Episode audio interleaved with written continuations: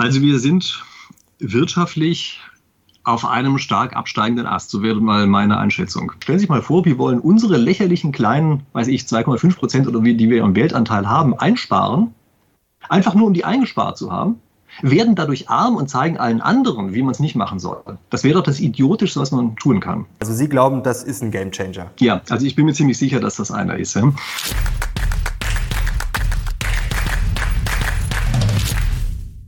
Servus Leute und herzlich willkommen in einem brandneuen Video auf meinem Kanal. Mein Name ist Mario Lochner und ich bin heute zurück mit einem sehr, sehr spannenden Stargast. Ich brauche ihn eigentlich gar nicht vorstellen. Er ist Deutschlands bekanntester Spieltheoretiker und hat selber einen genialen YouTube-Kanal. Herzlich willkommen, Professor Dr. Christian Rieck. Ja, hallo. Freut mich, dass ich hier zum Jubiläum nochmal eingeladen wurde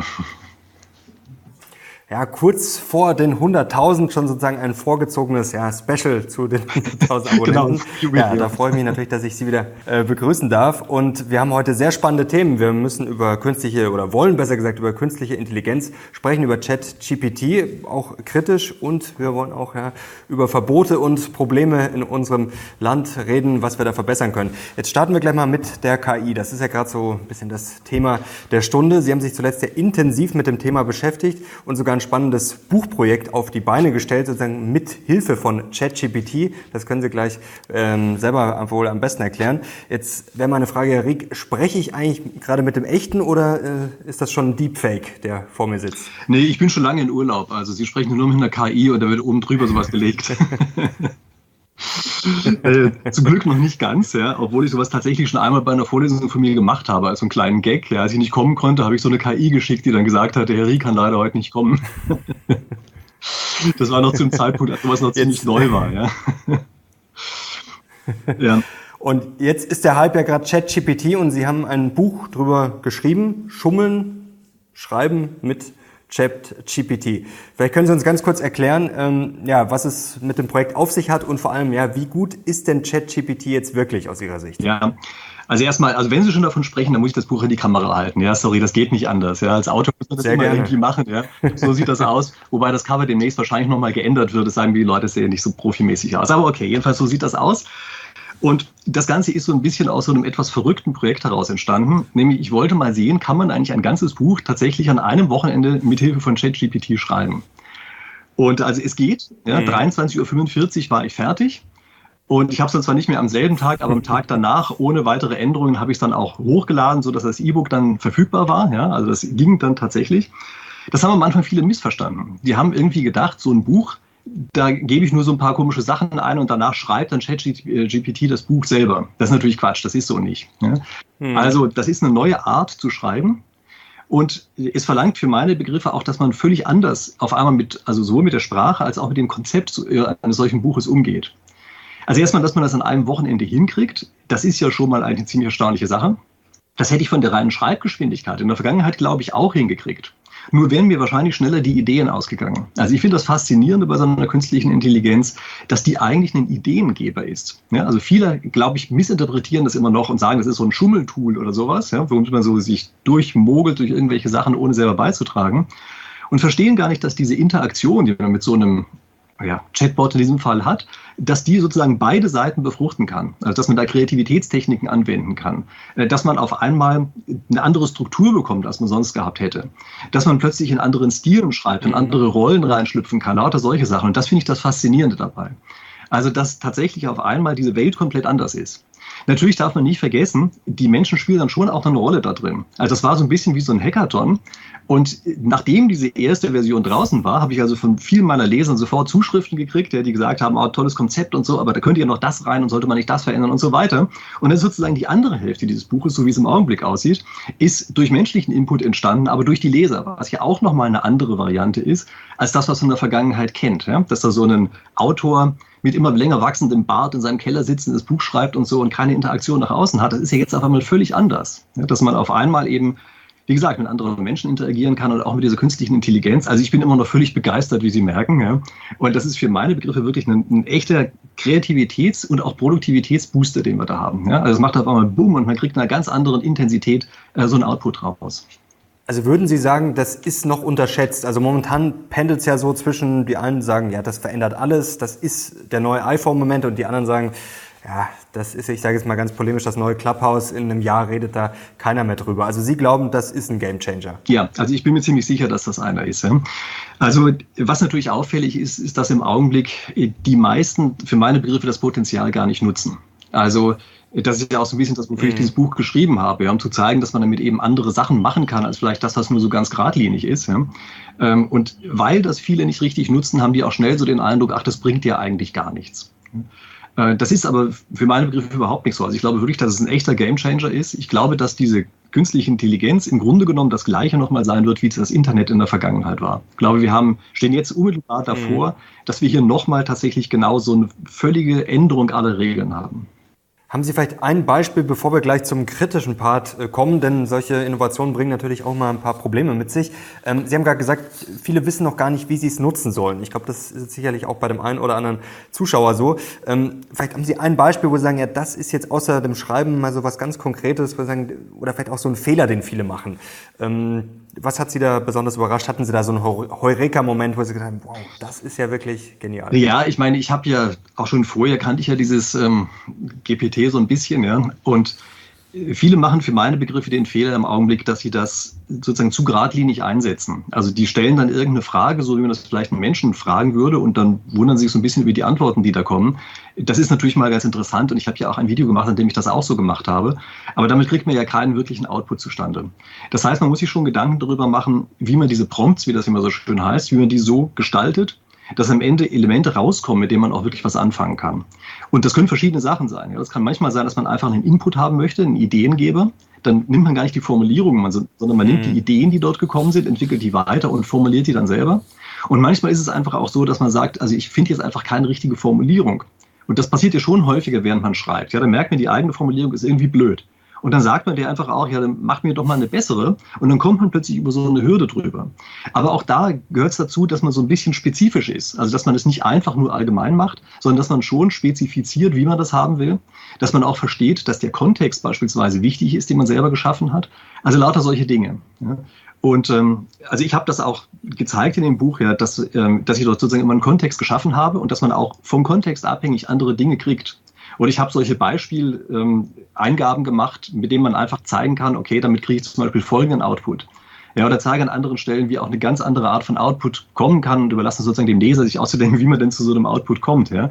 Und in dem Augenblick, wo man so anfängt, damit rumzuspielen und auch zu merken, dass das eben eine Technik ist, die man hat, äh, da kommt man, glaube ich, richtig weiter. Äh, viele verwechseln das im Augenblick auch. Also im Internet kursieren hier einige Erklärungen, wie das funktioniert. Und es wird ja häufig so getan, als wären das so Markov-Ketten. Ja, das sind so Wahrscheinlichkeitsketten, Markov-Ketten. Das ist im Grunde genommen das, was man von seinem Handy her kennt, dass einem immer Wörter vorgeschlagen werden und man dann sozusagen immer nur auf das nächste Wort draufklickt.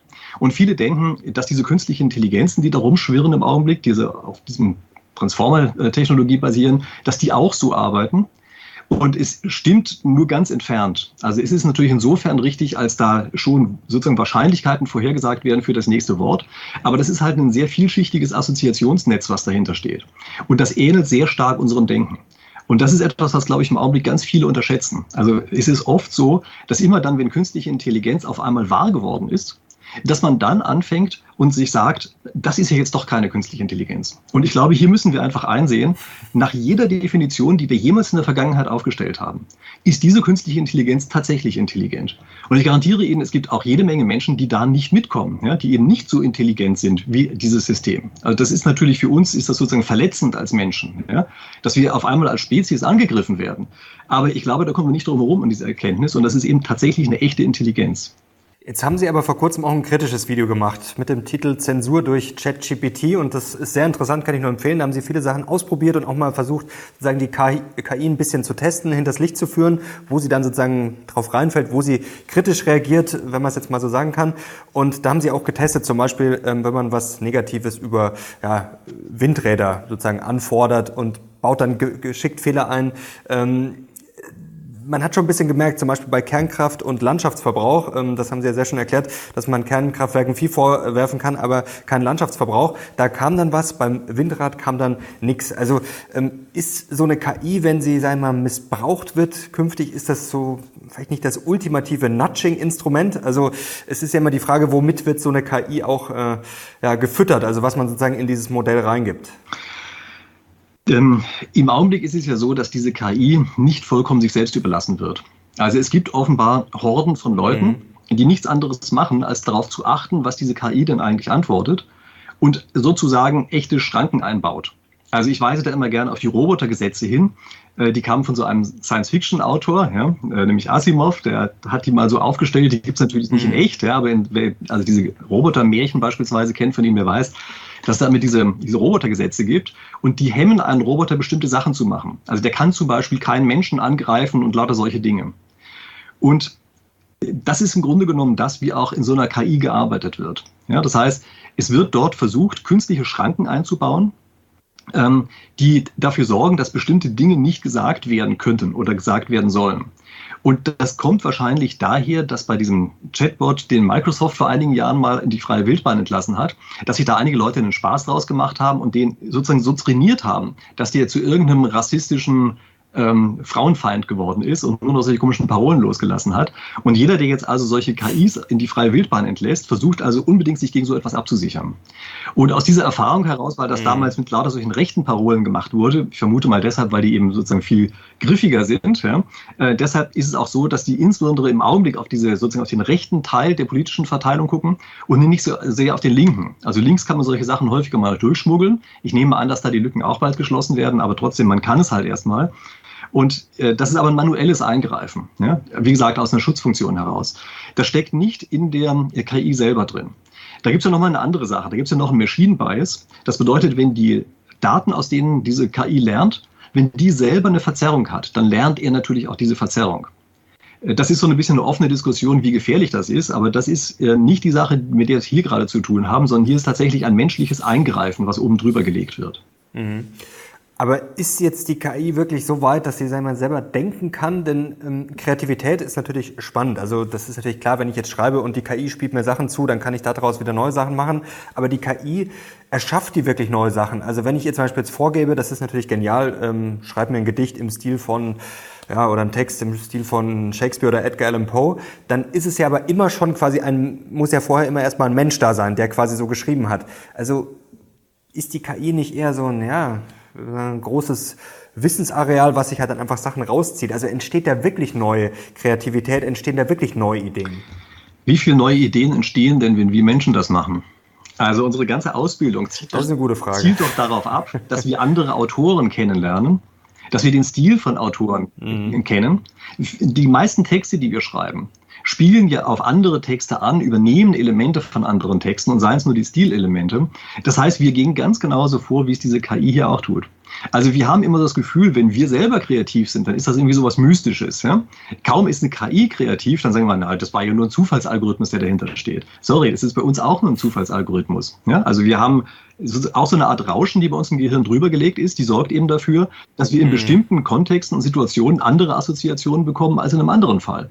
Und wir kriegen ja auch nicht immer deterministisch genau eine bestimmte Assoziation. Und die ändert sich ja die ganze Zeit, ähm, selbst dann, wenn die Rahmenbedingungen alle konstant bleiben. Also das ist genauso analog äh, gebaut zu dem, wie wir selber auch gebaut sind. Was natürlich jetzt ein ganz spannender Bereich ist, ist das Bildungssystem. Haben Sie sich auch schon Gedanken gemacht mit Ihren Studenten, wenn man das jetzt mal weiterspinnt, dass keiner mehr sozusagen die Texte ja, selber schreibt oder dann halt so eine KI als Hilfe hat. Ich will das jetzt gar nicht negativ beurteilen, aber muss man trotzdem so ein Bildungssystem äh, künftig ganz neu denken. Also da verändert sich ja dann, wenn sich das jetzt durchsetzen sollte, eigentlich alles, oder?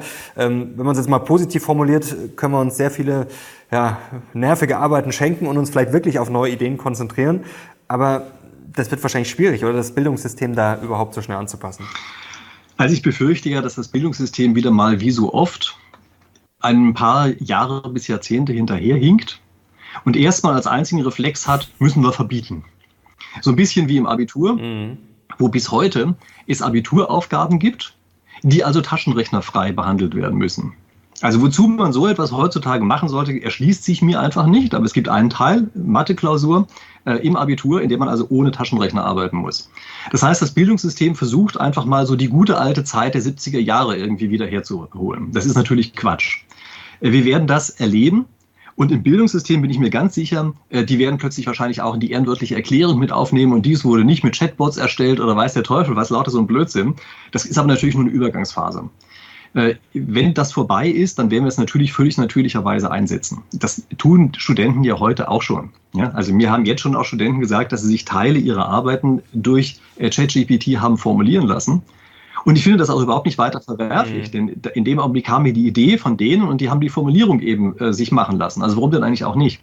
Oder wenn wir englische Texte schreiben beispielsweise. Natürlich ist irgendwie so ein Ausländer Englisch nicht so dolle und ChatGPT spricht ein besseres Englisch als wir. Also warum sollte man nicht in wissenschaftlichen Texten das auch anwenden?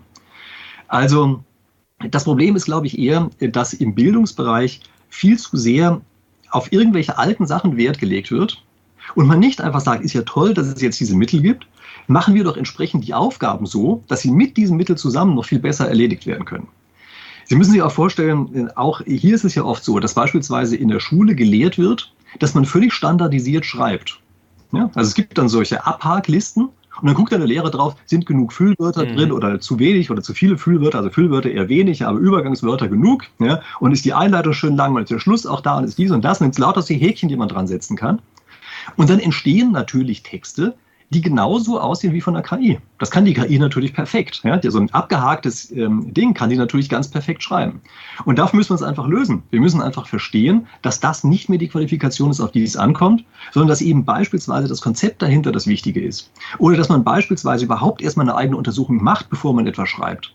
Und nicht wie in der Vergangenheit ist als großartige Leistung darstellt, dass man irgendwie drei Bücher zusammenfassen kann zu 20 Seiten. Ja, das ist vorbei. Das macht jetzt eine KI. Mhm.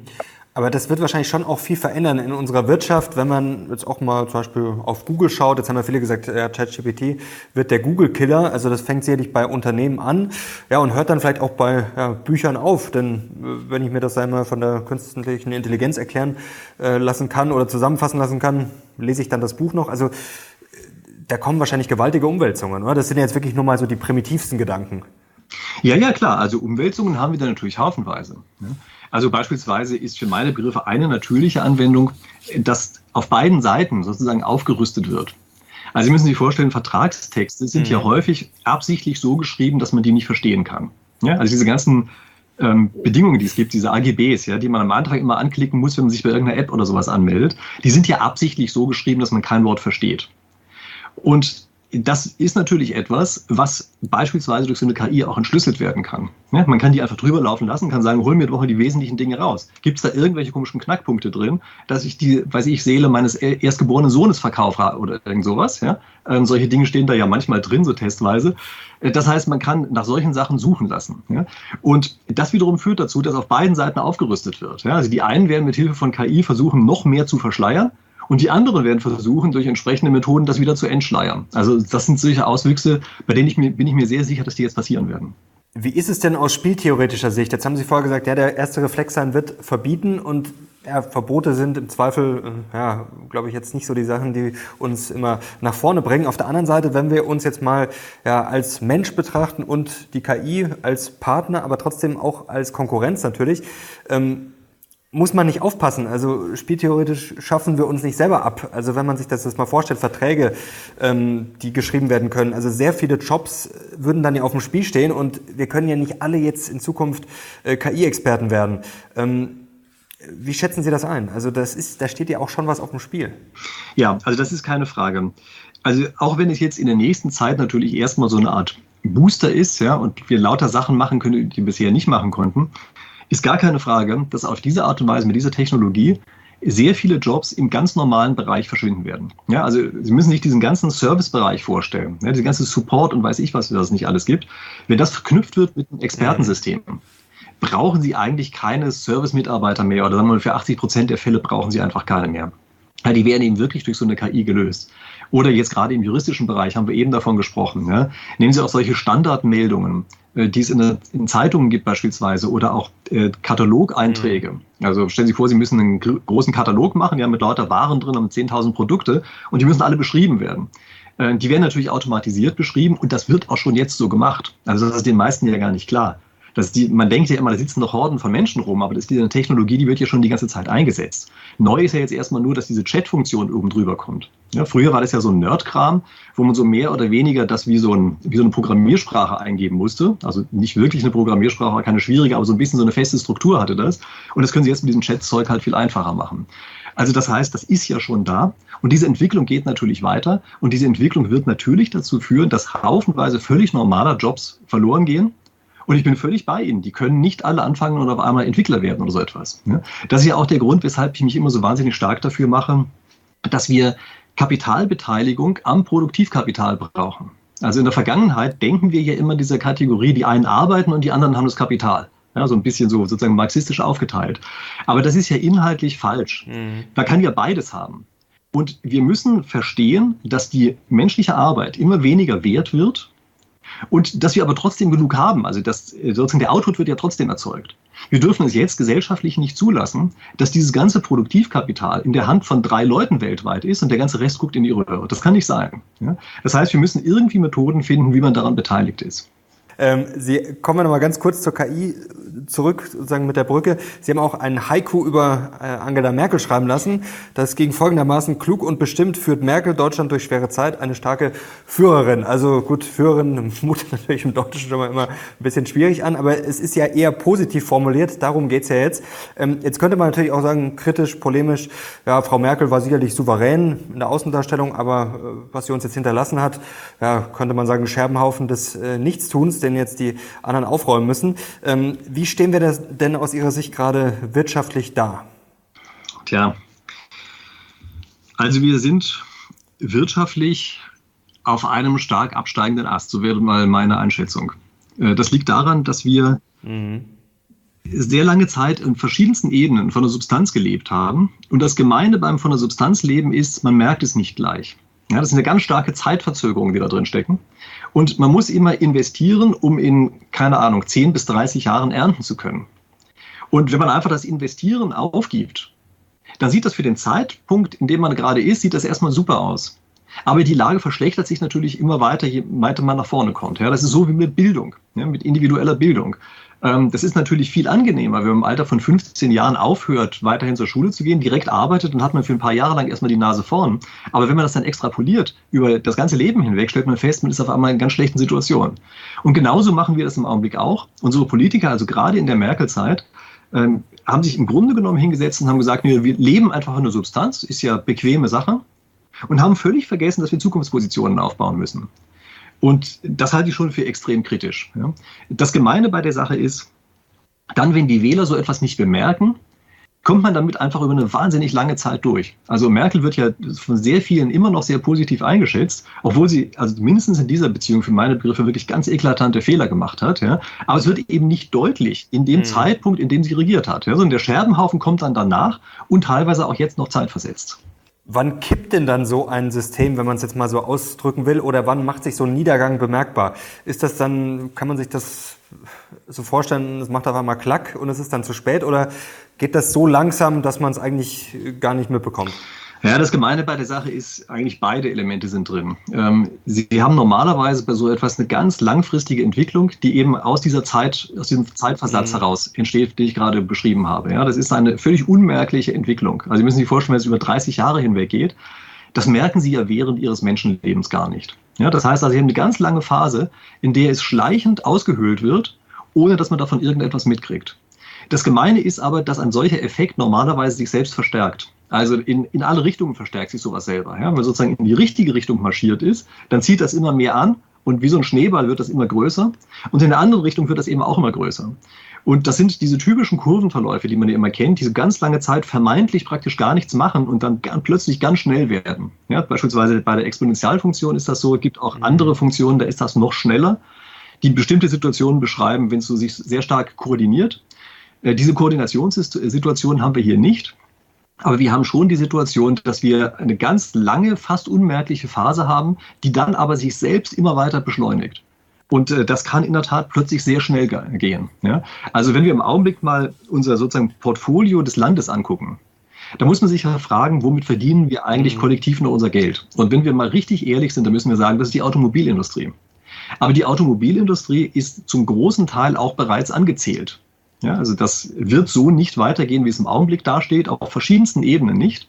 Und wir tun ja auch selber alles, damit es nicht so weitergeht. Ja. Aber ganz abgesehen davon, glaube ich, ist das auch nur eine Sache, die, das könnten wir sozusagen so gar nicht aufrechterhalten, selbst wenn wir unbedingt wollten. Und wir haben nichts im Portfolio, was wirklich darauf hindeutet, dass wir sozusagen den Star haben, von dem wir sagen können, in 30 Jahren wird das das sein, was unseren Reichtum erzeugt. Und das ist natürlich schon ein bisschen was, was einen beunruhigt. Ja. Äh, man muss natürlich gleichzeitig die Ehrlichkeit haben, sagen, man kann sowas schwer abschätzen. Also beispielsweise hätte ich jetzt, äh, sagen wir mal so in den 80er Jahren beispielsweise, hätte ich auch nicht unbedingt auf die USA gesetzt, trotz ihres Silicon Valleys. Das war damals nicht so mhm. ganz klar abzusehen, dass das tatsächlich die Technologie werden würde, die am Ende so alles dominiert und dass Industrie auf einmal nicht mehr so interessant ist. Ja, denn die Amerikaner haben sich ja praktisch völlig von der Industrie gelöst. Da wär, also nicht nur wäre, sondern war ich damals tatsächlich auch misstrauisch. Heute muss man sagen, äh, scheint wohl doch die richtige Richtung gewesen zu sein. Ja? Also lange Rede, kurzer Sinn, so langfristige Entwicklungen kann man natürlich nicht wirklich vorhersehen. Ähm, wäre ja auch, also wenn man es vorhersehen könnte, wäre es ja alles ganz leicht. Dann brauchte man das ja sozusagen nur so aufzubauen. Ja? Also äh, man muss sich einfach fragen, welche Dinge stehen denn potenziell in den Startlöchern und was sich am Ende wirklich durchsetzt, das weiß man halt nicht. Jetzt haben wir zugegebenermaßen auch eine schwierige Situation. Also vor ein paar Jahren haben wir darüber diskutiert, ja, die KI und Roboter wird sehr viele Arbeitsplätze vernichten. Da haben wir vorher schon darüber gesprochen. Vielleicht kommt diese Diskussion jetzt wieder ein bisschen verstärkt, aber eigentlich haben wir zuletzt darüber diskutiert, dass uns verdammt viele Arbeitskräfte fehlen. Gerade durch Corona wurde das sicherlich auch nochmal äh, beschleunigt. Ähm, wir haben es erlebt äh, an den Flughäfen und Co. Also das sind ja zwei komplett unterschiedliche Entwicklungen. Ähm, und der demografische Wandel hat ja gerade erst begonnen, also dass die Babyboomer verstärkt in Rente gehen. Ähm, wie können wir uns denn da jetzt durchlavieren? Natürlich sagen wir alle, ja, wir müssen investieren. Das ist immer so äh, leicht dahingesagt, aber wie würden Sie denn jetzt agieren als Bundeskanzler oder als Politiker? Also erstmal, dass wir diese Technologie haben, ist natürlich im Augenblick in der Tat ein Segen. Ja? Also dass wir mit wesentlich weniger Menschen mhm. plötzlich die gleiche Menge an Outputs erzeugen können, einfach durch Digitalisierung, lauter solche Sachen, Automatisierung, das ist natürlich eine tolle Sache. Also es ist gar keine Frage. Sie müssen sich vorstellen, wenn die Maschinen im weitesten Sinne einfach alles alleine machen können. Einen besseren Zustand gibt es hier für die Menschheit überhaupt gar nicht. Ja, dann machen wir nur noch die Sachen, die uns Spaß machen. Und diese ganze lästige Zeug, das machen die Maschinen. Das Problem ist ja auf einer anderen Ebene. Das Problem ist ja, dass wir Möglichkeiten finden müssen, wie das, was dort erzeugt wird, auch verteilt wird. Und da ist am Augenblick das Problem, was wir haben. Ja, wir haben, äh, wir rutschen in eine Gesellschaftsstruktur hinein oder in eine Wirtschaftsstruktur, muss man eigentlich sagen, die gesellschaftlich nicht angepasst ist. Wir gehen immer davon aus, dass man Entlohnung bekommen muss dafür, dass man menschliche Arbeit erbringt. Wenn aber so wenig menschliche Arbeit erbracht wird, geht das ja nicht mehr auf. Das heißt, wir werden kein Güterproblem haben, sondern wir werden ein Verteilungsproblem bekommen. Und äh, das ist eben das Problem, was wir angehen mhm. müssen. Ja? Äh, da gibt es im Augenblick unfassbar viele ideologische Vorbehalte. Ja? Also wenn ich beispielsweise höre, im Augenblick wird hier eine Alters, also eine aktienbasierte Altersrente beispielsweise, wird im Augenblick diskutiert. Ja? Dort kommt also von einigen politischen Parteien, was mit unserer Altersrente zu zocken, das ist ja das Letzte und lauter solche ideologischen Sachen, und die gar nicht verstehen, dass das genau die Werte sind, die als einzige gespeichert werden können. Also man kann ja nicht fürs Alter irgendwelche Werte speichern. Ist ja nicht so, dass wir jetzt lauter Kartoffeln uns hinlegen können und die dann den Rest des Lebens essen, sondern die Kartoffeln müssen ja dann angebaut werden, wenn wir sie am Ende auch verzehren wollen. Das gilt mit allen anderen Gütern auch. Das heißt also, der Staat als abstraktes Gebilde kann das gar nicht ohne die Basis irgendeines Unternehmens. Und dann muss man sich fragen, warum sollte man denn diese beiden Sachen nicht zusammenbringen? Anders ausgedrückt, wir müssen sie zusammenbringen. Also wir müssen es schaffen, dass breite Bevölkerungskreise, die jetzt immer weniger durch ihre menschliche Arbeit verdienen werden, dass die beteiligt werden an den Unternehmen. Da müssen wir Möglichkeiten für finden, auf die eine oder andere Weise. Und der Einstieg über äh, gerade jetzt beispielsweise sowas wie Altersrente, die aktienbasiert ist, ist eine der besten Möglichkeiten dazu. Und wir hätten viel weniger Probleme, wenn Adenauer das damals schon so gemacht hätte. Hatte aber nicht. Ja, jetzt haben wir wieder das Problem wie mit den Investitionen. Klar, vor 30, 50 Jahren wäre es natürlich besser gewesen. Ähm, jetzt diskutieren wir aber gerade über Sachen wie das Bürgergeld. Wie schätzen Sie denn solche Entwicklungen ein? Also das Bürgergeld ist für meine Begriffe ein Trick, die Leute ruhig zu stellen, damit sie eben nicht an dieses Produktivkapital herangelassen werden müssen. Das, das klingt ja immer toll. Also es klingt ja so, man kriegt da irgendwie Geld fürs Nichtstun. Den meisten ist ja nicht klar, dass die Kaufkraft dieses Geldes natürlich sehr gering sein wird, wenn sie jeder hat. Und den meisten ist auch nicht klar, dass die wenige Arbeit, die man dann noch braucht, natürlich auch nicht mehr erbracht wird. Also wer wird denn dann noch anfangen zu arbeiten, wenn er das Geld auch sozusagen gratis bekommen kann? Also das wird so in dieser Form nicht funktionieren. Ja? Äh, Im Gegenteil, es wird dazu führen, dass einzelne Leute, die das Glück hatten, rechtzeitig eben in das Kapital sozusagen hineingewandert zu sein, dass die ihr Kapital behalten können und die ganzen anderen nicht. Und da plädiere ich schon seit Jahren dafür, dass ich sage, wir müssen ganz einfache Wege finden, wie man an, die, an das Produktivkapital äh, die Leute ranlässt. Ja, wie man sie nicht einfach abspeist mit so einem Kram wie diesem Grundeinkommen. Ja? Und Sie müssen sich auch fragen, wieso sind denn eigentlich so viele Superreiche fürs Grundeinkommen? Also liegt das denn eigentlich daran, dass die jetzt auf einmal so wahnsinnig altruistisch geworden sind? Und äh, also der Spieltheoretiker in mir sagt mir, das wird nicht so sein, sondern die werden andere Vorteile da drin sehen. Und die werden, die sehen eben diesen Vorteil, dass damit auf einmal so eine Art, so ein Besänftigungsmittel ausgestreut wird, ja, und man eben nicht mehr über das, das eigentlich wirklich Wichtige spricht. Was sagt denn der Spieltheoretiker, jetzt kommen wir nochmal zum Bürgergeld oder eher besser gesagt zu dem abstrakten Problem, was ja gerne dann diskutiert wird nach dem Motto, ja, Arbeit lohnt sich nicht mehr. Ähm, jetzt ist natürlich immer sehr schwer, das pauschal zu sagen, aber es gibt ja Beispiele, wo sich dann, wenn man das mal durchrechnet, ja, das mit dem Bürgergeld zum Beispiel schon ganz gut aussieht. Ähm, müssen wir aber da eigentlich den Homo economicus ähm, begraben sozusagen? Denn wenn man jetzt ganz rational vorgehen würde, ähm, ja, dann würde ja wahrscheinlich fast keiner mehr zum, zur Arbeit gehen, jetzt mal ganz plump ausgedrückt. Aber es gehen ja doch die meisten Menschen arbeiten, auch wenn sie wenig verdienen. Ähm, also wie schätzen Sie das denn ein? Also ist das nicht oft, sind das oft sehr theoretische Betrachtungen? Wir dürfen nicht vergessen, dass wir ja auch eine intrinsische Motivation haben. Also wir haben ja auch andere Gründe zu arbeiten, mhm. als nur die dafür Geld zu bekommen. Aber es ist klar, dass die ganzen lästigen Arbeiten natürlich auf die Art und Weise ein Problem wären. Ja? Ähm, wenn wir aber schon bei solchen Konstruktionen sind, also wenn ich irgendeine Konstruktion vorschlagen darf, da schlage ich ja normalerweise eine negative Einkommensteuer vor. Ähm, das ist im Grunde genommen vergleichbar. Also das ist schon so, dass man auch im unteren Bereich sozusagen für nichts etwas bekommt, halt eine negative Steuer. Ja? Also man bekommt was raus, anstatt es einzahlen mhm. zu müssen. Aber der Unterschied ist, dass es keine Sprungstellen gibt. Also es ist sozusagen eine glatte Funktion, die da ist. Und äh, die sorgt dafür, dass wir an keiner Stelle Anreizkonflikte haben. Im Augenblick ist es so, dass wenn Sie in diesem negativen Bereich drin sind, also stellen Sie sich vor, Sie leben im Augenblick von der Grundsicherung und Sie kommen über bestimmte Schwellen drüber, dann springt jedes Mal diese Funktion. Und es ist so, wie wenn Sie eine Grenzsteuerbelastung von um die 80 Prozent oder so etwas hätten. Ja, dann stellen Sie einfach vor, Sie hätten plötzlich 80 Prozent Steuern. Dann werden Sie natürlich sagen, ich bin doch nicht blöd, bei 80 Prozent Steuern zu arbeiten. Das haben Sie aber in diesem unteren Bereich. Ja? Ähm, also das ist natürlich immer so ein bisschen schwierig, genau auszurechnen, wie viel es wirklich ist, ja, aber an diesen Sprungstellen ist das so. Das heißt, man muss erstmal diese Sprungstellen loswerden.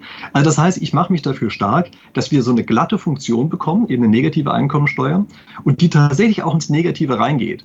Aber das ist eben wirklich nur so eine Art minimale Grundsicherung oder so etwas, die man hat, die auch nicht dafür gedacht ist, dass man wirklich davon leben kann oder so etwas, sondern die eben einfach nur dafür sorgt, dass man auch im unteren Bereich immer die richtigen Anreize hat. Und wie gesagt, mhm. da wiederhole ich mich natürlich, aber trotzdem, das ist einfach so wichtig. Ja? Äh, wir müssen Möglichkeiten finden, wie jeder Einzelne am Ende nicht nur von seiner Arbeitskraft lebt, sondern wirklich einfach auch von dem Produktivkapital, von den Maschinen, von der künstlichen Intelligenz. Ja, es kann nicht sein, dass im Augenblick ganz einfach einige Leute rechtzeitig in künstliche Intelligenz investiert haben, sich eine goldene Nase damit verdienen und die anderen völlig leer ausgehen. Also die goldene Nase sollen sie haben, aber die anderen müssen auch was kriegen. Also halten wir mal fest, Zwischenfazit, wir brauchen unbedingt die Aktienrente, also die Ausgestaltung, äh, da kommt es dann natürlich auch noch drauf an, aber wir müssen die Menschen ja alle am Produktivkapital beteiligen. Eine Frage noch, ähm, dann kommen wir gleich noch zu einem anderen interessanten Thema, äh, zu der gefährlichsten Ökonomin der Welt, so wurde sie mal genannt. Ähm, bei der negativen Einkommensteuer, ich glaube, das wäre sowas, da könnten wir uns, glaube ich, alle, egal ob jetzt äh, links, liberal, Mitte, wie auch immer, könnte man sich, glaube ich, darauf einigen. Auch, dass Menschen, die sehr wenig verdienen, dass die keine Steuern zahlen müssen, keine Lohnsteuer.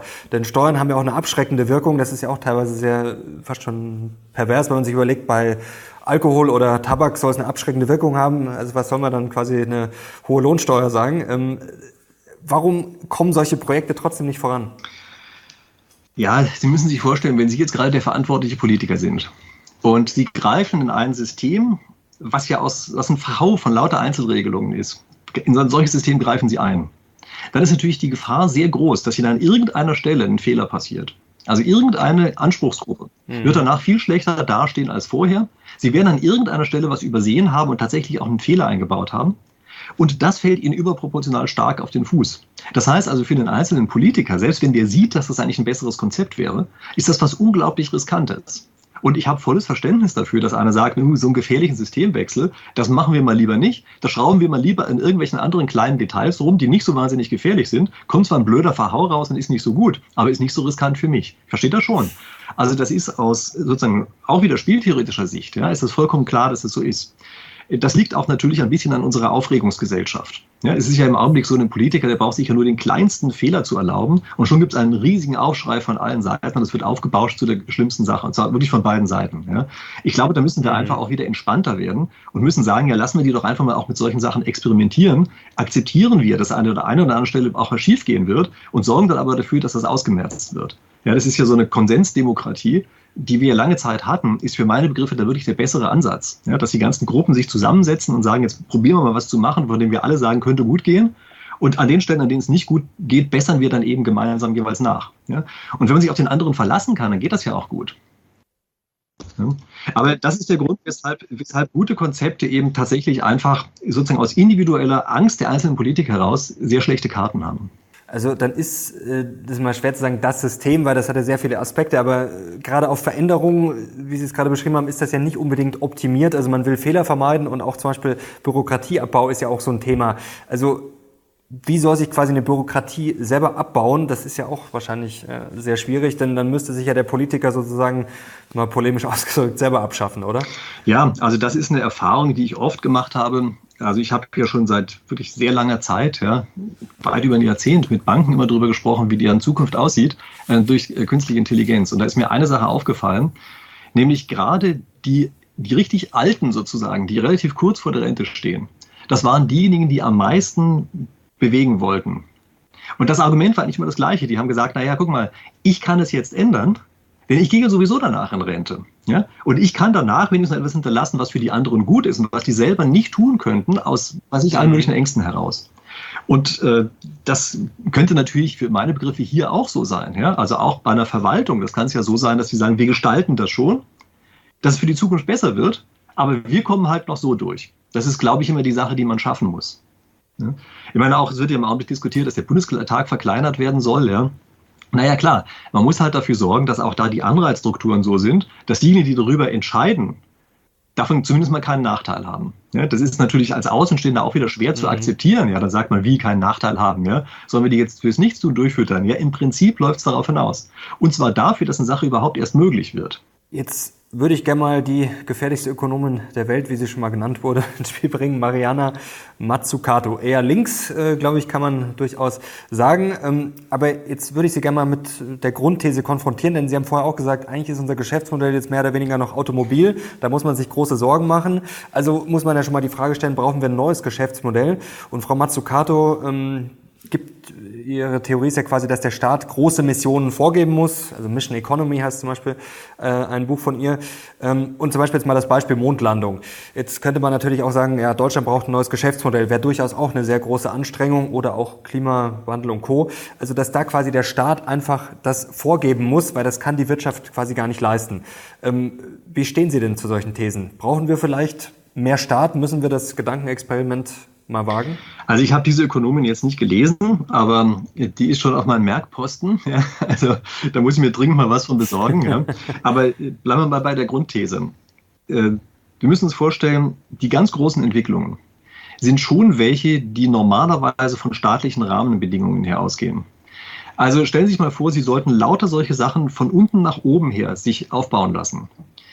Dann hätten Sie im Grunde genommen den mhm. Zustand, wo lauter Warlords nebeneinander sind und sich die ganze Zeit gegenseitig bekämpfen. Das dauert ewig, bis die sich endlich mal zusammengerauft haben. Also Sie wissen es ja wahrscheinlich, ich habe ja auch viel über die, dieses Strategeme aus China gemacht. Die stammen aus einer Zeit, in der China eben kein ähm, vereinigtes Land war, sondern das waren sozusagen lauter einzelne Warlords. Und diese Strategeme beschäftigen sich die ganze Zeit damit, wie die sich gegenseitig behindert und niedergemetzelt haben. Und das ist natürlich kein Zustand, in dem wirklich ein echtes Gebilde entsteht. Ja, und dann braucht man irgendwann mal die Situation, dass einer sozusagen groß genug geworden ist, dass der alle koordinieren kann. Das ist am Ende das, was wir als Staat bezeichnen. Wenn Sie das von unten nach oben, bottom-up sozusagen, aufbauen lassen wollen, das dauert ewig. Ja, gibt es also ganz viele spieltheoretische Modelle, gibt es auch Simulationen und weiß ich was nicht alles. Ja. Und es ist teilweise frustrierend zuzusehen, wie dort sich auf der kleinen Ebene ständig bekämpft wird und Sie auf der großen keinen Schritt weiterkommen. Deshalb, wenn Sie ein Staatsgebilde haben, was zum Beispiel eine Infrastruktur schaffen kann, und das auch noch die richtige Infrastruktur ist, dann haben Sie gewonnen.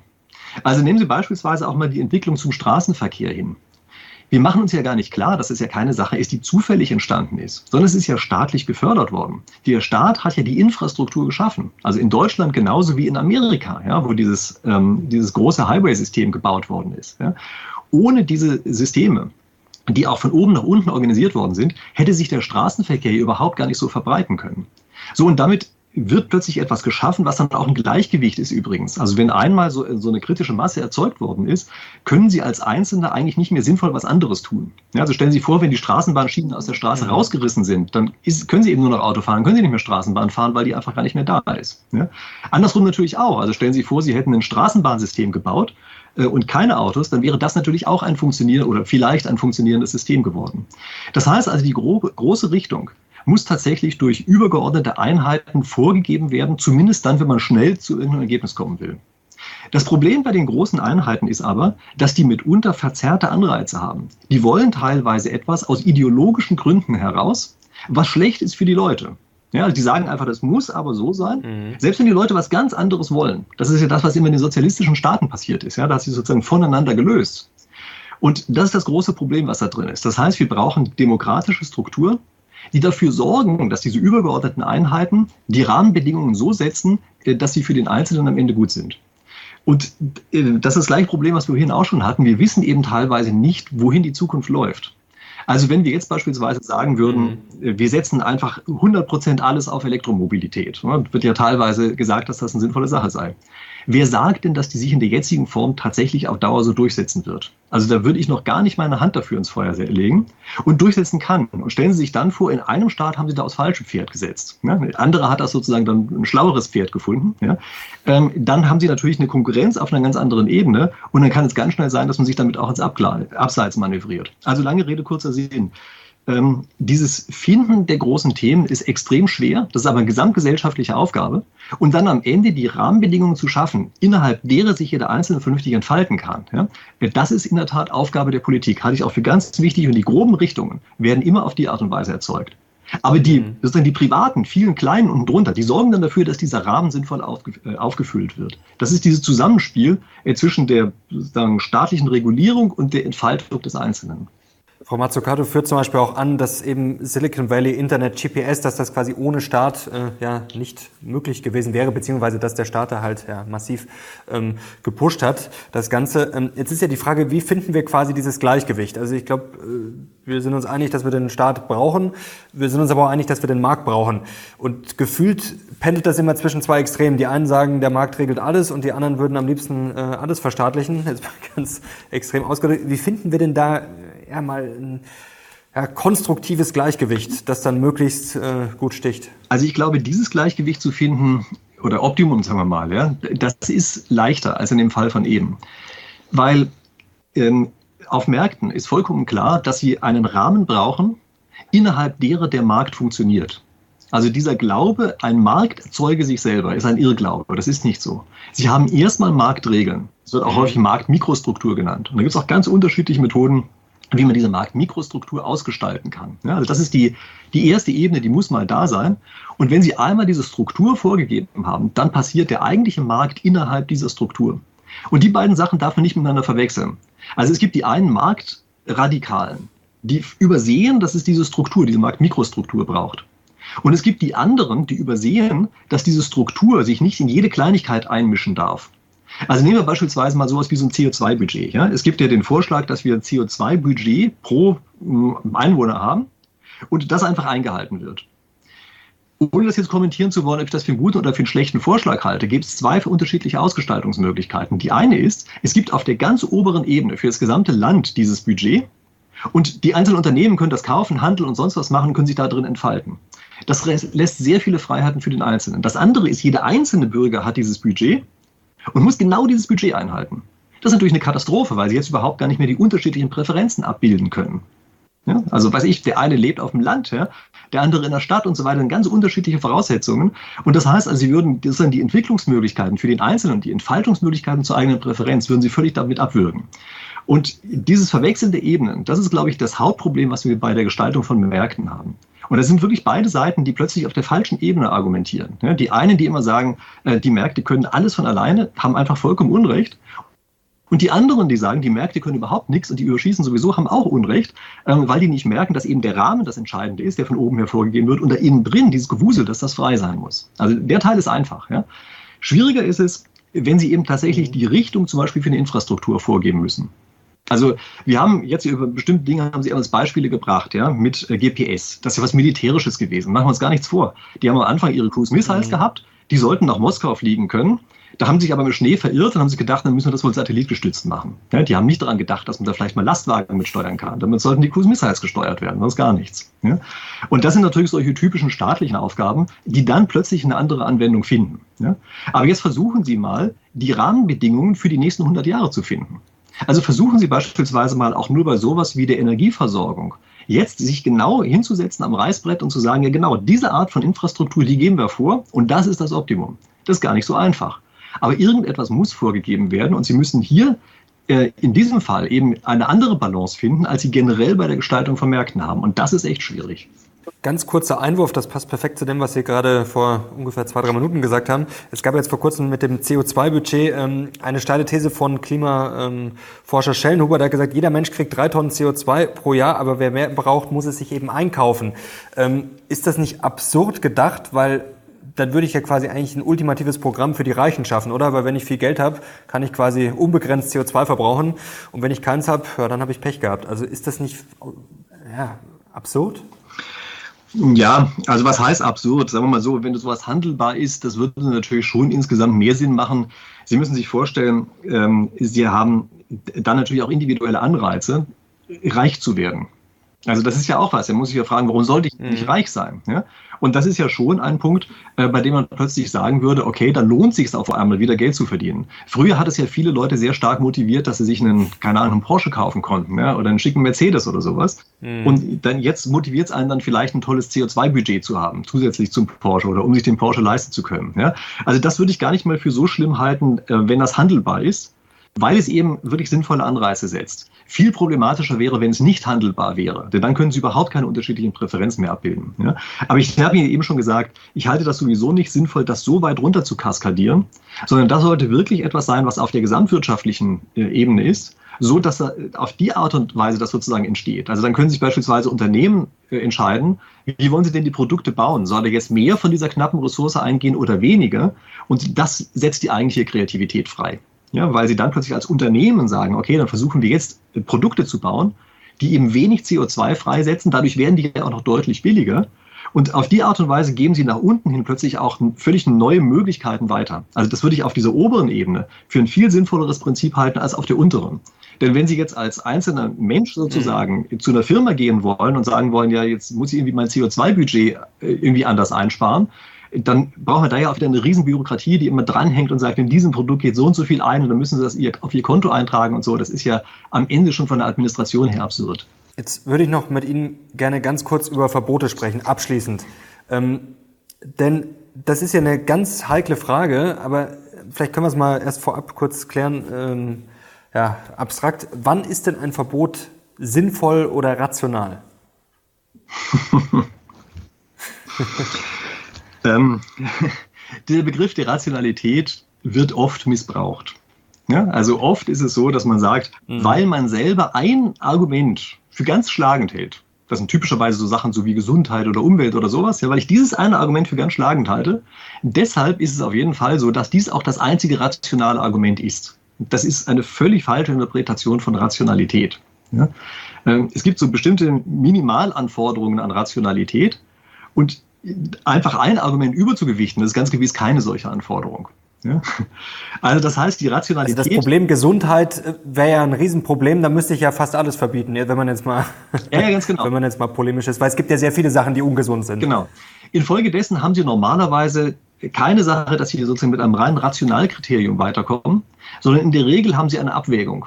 Also Sie haben einen Vorteil und einen Nachteil mhm. und die beiden Sachen müssen Sie gegeneinander abwägen. Und es ist ein Fehlansatz, wenn ein Einzelner sich hinstellt und sagt, ja, aber meine Abwägung, das ist die einzig objektiv richtige. Und das ist ja oft die Argumentation, die Sie finden von den Leuten, die etwas verbieten wollen. Die sagen, das andere, das kann man ja gar nicht denken. Ja? Also alle, die was anderes denken, die sind ja böse und schlecht und deshalb müssen wir es denen verbieten. Das ist natürlich ein Ansatz, der zutiefst undemokratisch ist. Der demokratische Ansatz ist der, dass man sich hier auch wieder zusammensetzt und sich fragt, ja, was ist denn dem Einzelnen nun eigentlich wichtig?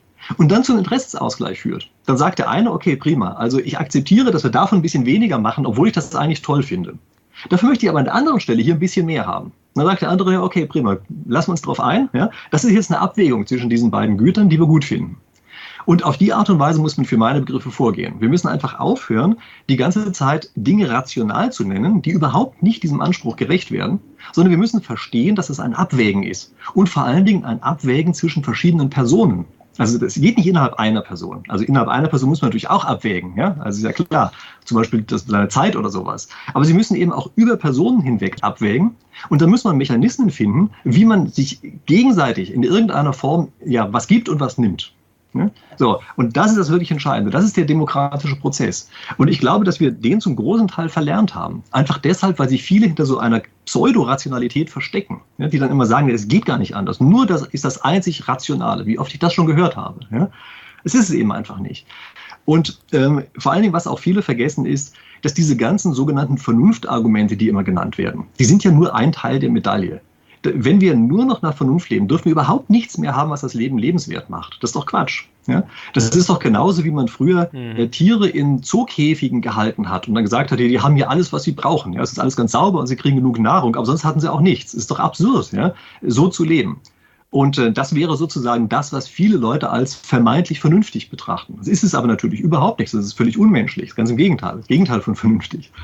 Wobei man da vielleicht nochmal, wenn man eine Stufe zurücktritt, also ich bin da voll bei Ihnen, aber das Problem ist ja auch immer, Sie haben vorher von der Empörungsgesellschaft gesprochen, dass, glaube ich, schon die meisten immer so einen Reflex haben, so, oh, Verbot, äh, die Politik will mir was verbieten. Und wenn man mal zurückgeht, zum Beispiel, das gab es ja auch früher bei der Anschnallpflicht, dass das ein großes nach dem Motto ah, Sozialismus.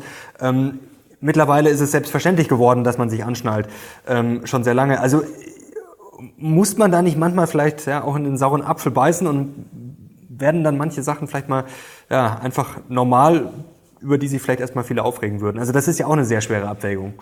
Das ist vollkommen klar. Also es gibt sehr viele Dinge, bei denen wir einfach nur aus Gewohnheit einen bestimmten Standpunkt vertreten. Ja, also mein Lieblingsbeispiel dafür ist, mhm. dass es ja Zeiten gab, zu denen man Kanalisation abgelehnt hat. Ja, also die Kanalisation in der Stadt. Also da fanden die das besser, das mhm. Zeug auf die Straße zu kippen, als dass es durch die Kanalisation abfließt. Das ist natürlich eine absurde Fehleinschätzung. Ja, das ist klar. Also das findet man schon häufiger mal. Und gerade auch bei dem Übergang zu einer neuen Technologie. Da kann schon häufiger mal sinnvoll sein, dass man sagt, okay, wir schneiden jetzt sozusagen den einen Technologiepfad ab damit einfach die Sache, die früher oder später sowieso kommt, ähm, einfach schneller kommt. Ja, kann schon sein. Das geht übrigens teilweise runter bis zu solchen Sachen, welchen Stecker man im iPhone verwendet. Ja, das ist so eine Sache, da würde ich schon häufiger mal sagen, das hätte man Apple durchaus mal früher verbieten sollen, diesen blöden Stecker zu verwenden, der einfach inkompatibel zu den anderen ist. Ja? Also es gibt schon Punkte, ähm, bei denen ich sagen muss, das macht Sinn, weil eine Entwicklung sowieso unabwendbar ist und auch erkennbar, wenn sich die Leute erstmal daran gewöhnt haben, von fast allen als besser empfunden wird, dass man da sagt, hier greifen wir lenkend ein. Ja, das kann eben auch ein Verbot sein.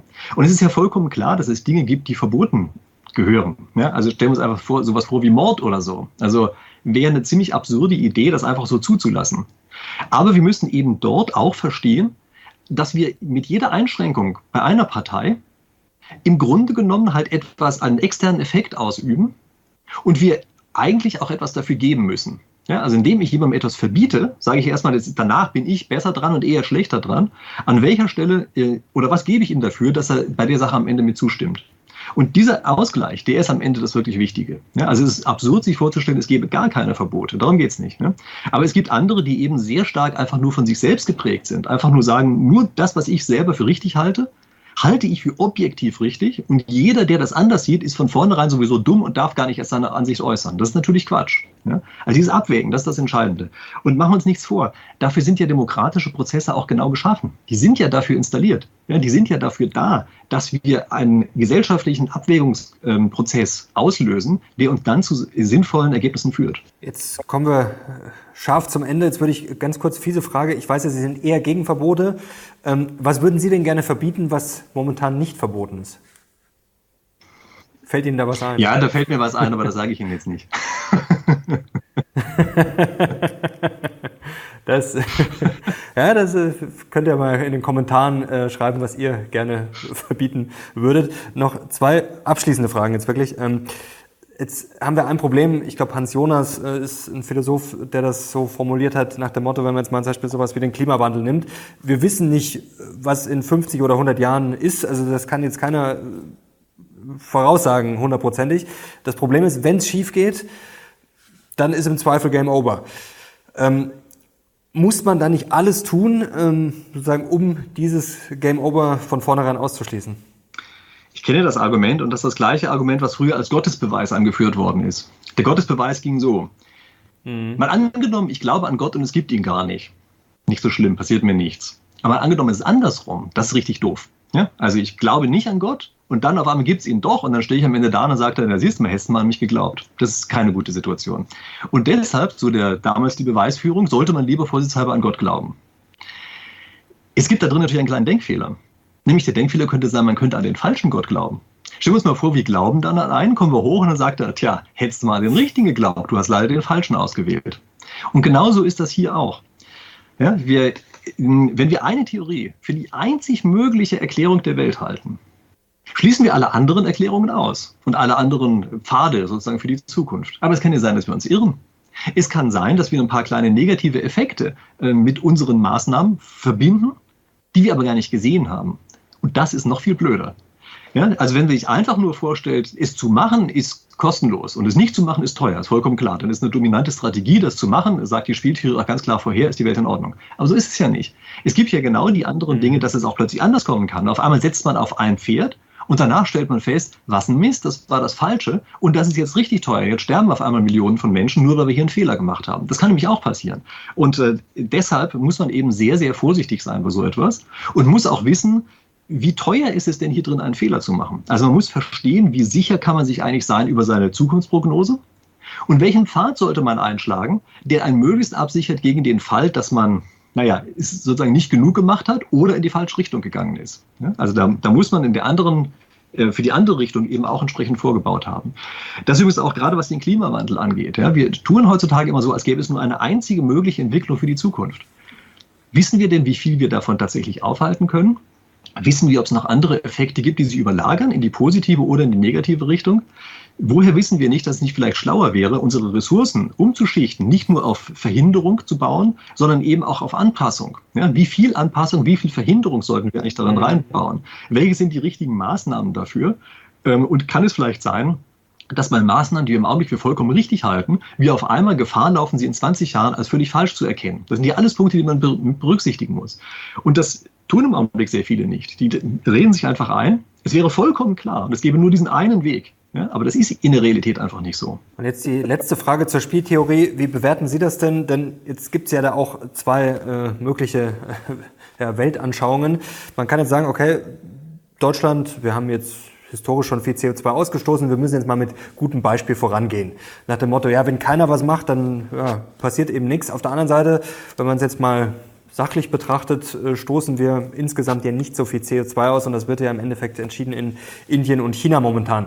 Ähm, wie ist das denn spieltheoretisch? Also ist es sinnvoll, jetzt aus deutscher Brille mal, ähm, ja, dass wir uns einschränken, wenn sozusagen die anderen noch nicht voll im Boot sind? Oder ist es durchaus sinnvoll, mal sozusagen den ersten Schritt zu machen und Druck auf die anderen auszuüben? Also wie kann man sowas spieltheoretisch einschätzen? Was ist da am smartesten?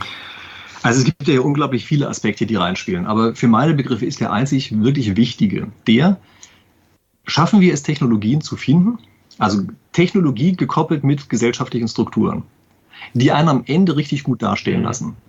Wenn uns das gelingt, dann sollten wir die unbedingt etablieren und den anderen Ländern zeigen, guckt mal, auf die Art und Weise könnt ihr noch viel reicher werden. Dann wäre ja jeder idiotisch, wenn er dem nicht sofort folgen würde. Also stellen Sie sich vor, wir könnten jetzt mit erneuerbaren Energien ähm, plötzlich wesentlich mehr Reichtum schaffen, insbesondere für ein Land, was ähm, einfach sozusagen nicht den ganzen Ballast hat, den wir haben und die einfach in diese Richtung marschieren können und viel besser dastehen. Das wäre sofort die Art und Weise, wie es alle übernehmen mhm. würden. Stellen Sie sich mal das Gegenteil vor. Stellen Sie sich mal vor, wir wollen unsere lächerlichen kleinen, weiß ich, 2,5 Prozent oder wie, die wir im Weltanteil haben, einsparen, einfach nur um die eingespart zu haben werden dadurch arm und zeigen allen anderen, wie man es nicht machen soll. Das wäre doch das Idiotischste, was man tun kann. Viele reden sich ja ein, es gebe einen Konflikt zwischen die Welt retten und gut leben oder irgend sowas. Ja? Die sagen dann immer, ja, man, ähm, es ist mir wert, die Welt zu retten und wenn ich dadurch ein bisschen ärmer werde. Das ist ja nicht die, äh, die Alternative. Die Alternative ist ja arm zu werden und der Welt zu schaden. Das machen die meisten nicht klar, weil die anderen sehen, wie man es nicht macht. So, also mit anderen Worten, das wirklich Wichtige ist, dass wir Technologien entwickeln, die eben so gut sind, dass wenn man sie jetzt ausrollt, gerade in China und in Indien, dass die gar, gar, gar kein anderes Interesse haben, als genau das zu machen. Und wenn diese Technologie entwickelt ist, vielleicht auch durch uns, da werden die sowieso automatisch da drauf springen, weil die ja, wie gesagt, nicht diesen Ballast haben, den wir haben. Die können ja viel schneller auf so eine andere Technologie springen. Und übrigens gibt es bereits ein Beispiel dafür, wo wir das gemacht haben, nämlich äh, beispielsweise bei der Solarenergie. Ja?